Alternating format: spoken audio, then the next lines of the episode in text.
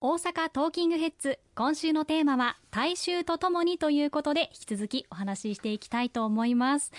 えー、そして先ほどですねその国会議員の方も意外と身近な問題について関心を持って地元の声をちゃんと聞いてらっしゃるというお話を聞いたんですけれどもそういう地方議員さんと国会議員さんもつながっているというふうにも聞くと自分たちの意見国会にも実は届くんじゃないかというふうに希望も感じられますよね。はいあの必ず届きますので、はい、私たち公明党ネットワーク政党というふうに言わせていただいております。この力を皆様のために活用していただきたいというふうに思います。あの大阪府下43市町村ありますがその43市町村すべての市町村に公明党の議員おります。ぜひともあのお声がけいただいて何かお悩み事お困りごとまた政治に対するご意見ご希望そういったものがあればどしどし届けていただければというふうに思います。はい、そうですねあの先ほどのスプリンクラーの問題も私ちょっとびっくりしちゃったんですけれどもその中小企業の皆さん部品調達にかなり困難に直面しているというふうなことなんですけれども、まあ、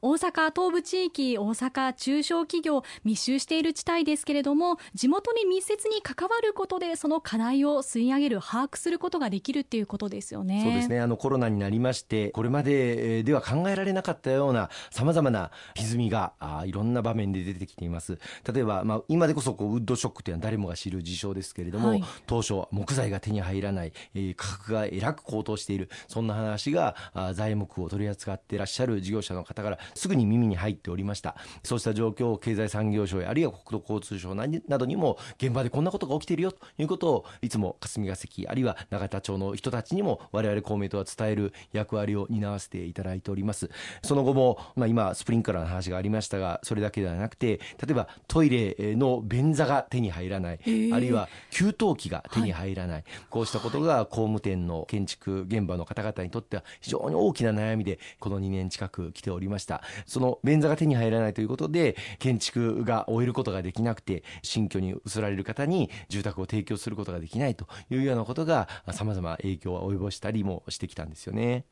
それはちょっと国民としてもなかなかね生活に直結する問題ですから解決してほしいなというふうにも思いますし特にやっぱり今コロナ禍もありましてウクライナ問題もありまして、えー、円安だったりあと物価高ですよね。そういったところがやっぱりこういったところにしわ寄せが来てしまっているのかもしれないですよね。あの本当にまあ半導体不足という半導体というのはあの産業の米と言われますけれども、はい、ありとあらゆる製品の中にあの半導体というのは入っていてその半導体が手に入らないことによって部品を作ることができずその部品の納入が遅れているという分野は本当にありとあらゆるところにあってこの間苦労されている方々の声たくさんいただいてまいりました。サプライチェーンの強化また強靭化これは待ったなしの課題だというふうに思っておりまして先の通常国会ではいわゆる経済安全保障の法整備もさせていただいてこうした半導体のような国民の生活にとってなくてはならない不可欠な品目についてはサプライチェーンを強化をしてそして強化に取り組む企業さんを補助をする支援をしていくそうした体制が非常に充実をしたというふうに思っています。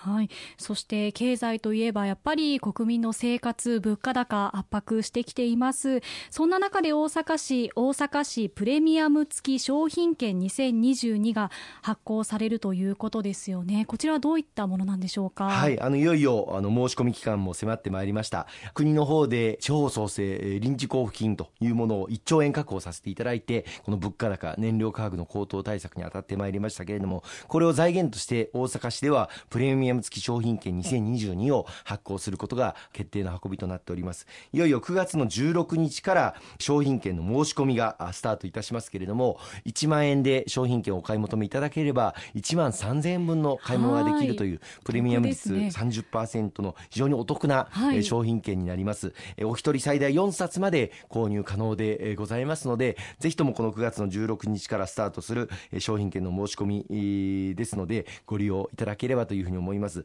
その後11月からこの実際の商品券の利用は可能になりますのでもう少し時間かかりますけれども今から楽しみにしていただければと思いますね。はいこれはすごくお得ですし非常に嬉しいですよね。はい、はい、またあの大阪市ではこれに加えてこの8月9月10月の3か月分水道料金の基本料金を減免するということも決定をしていただいていまして、まあ、市民の皆様が物価高燃料価格の高騰で家計の負担が重くなっている中でその負担軽減に努めめさせていただいているということも合わせてご報告をしたいと思います。まあ、この2点は大阪市の話でありますけれども、それ以外の各市町村におきましても、それぞれ地方創生臨時交付金を活用した物価高、燃料価格高騰対策、展開をしていただいております。ぜひ自分の街ではどういったことが行われているのか、ホームページなどで調べていただければと思いますね。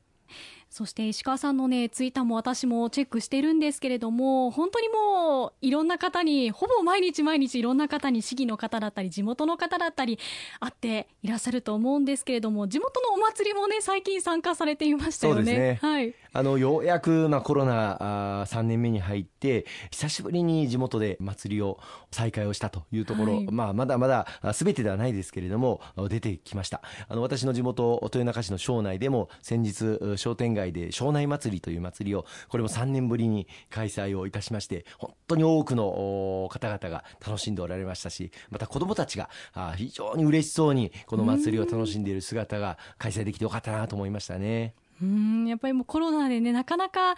地元の方だったり、まあ、全国ですけれどもちょっと生活今までと変わってしまった部分たくさんあったと思うんですけれどもその中で甲子園の、ね、野球でもねあの青春は密だっていうふうに監督の言葉がすごく反響を呼びましたけれどもだんだんだんだんコロナの前の生活にも戻りつつあってその中で、えー、気分といいますかそういったものも高揚してきているような気もしますよね。そうですね、まあ、感染拡大防止には十分気をつけていただきながらではありますけれどもこうして少しずつ戻ってきているあのお祭りなど皆様楽しんでいただければというふうに思いますしやはりこうした地域行事があの日頃から行われていることで顔の見える地域の連携関係が構築されてくる。そしてそのことがいざ災害があった時などにお互いに助け合うことができる。そういった地域災害に負けないそれぞれの地域を構築していくことに直結をするというふうに思います。私も地元の庄内祭り本当に久しぶりの開催でありましたけれども少しでもお役に立ちたいという思いでジュースやかき氷を売る、はい、えー、お手伝いをさせていただきました。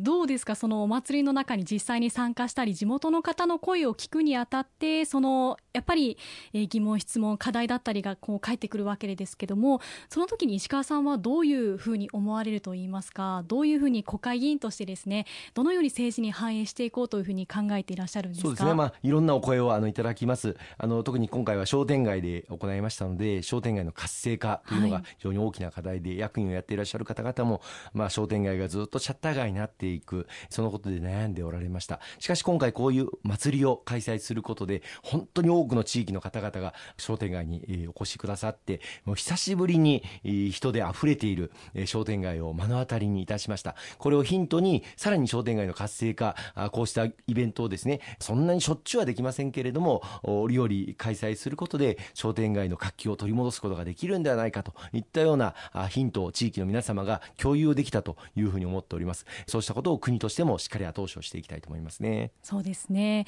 そして石川さんのツイッターを見ていて他にも8月にですね韓国の国会議員の方とも交流したりそういった外交といいますか外交官の経験も終わりなのでそういった国家間でのやり取りこういったところにも石川さん注力されていますよね。ありがとうございます。先日あの日韓友好議連という枠組みの中で韓国からお越しいただいた国会議員の代表の方々と懇談させていただく機会を得ました、まあ今、北朝鮮による弾道ミサイル発射実験など、日本を取り巻く、また東アジア地域の平和と安定、安全保障環境が大変厳しくなっている中で、日本と韓国の連携というのは極めて重要です。日本も韓国も自由、民主主義、あるいは基本的人権の尊重、法の支配、こうした普遍的な価値を共有する国ですので、また、日本もアメリカと日米同盟を結び、韓国もアメリカと韓米同盟を結んでいる、そしてお互いの安全保障を守っているといういう共通の側面もありますのでなおさら日本と韓国の関係強化というのは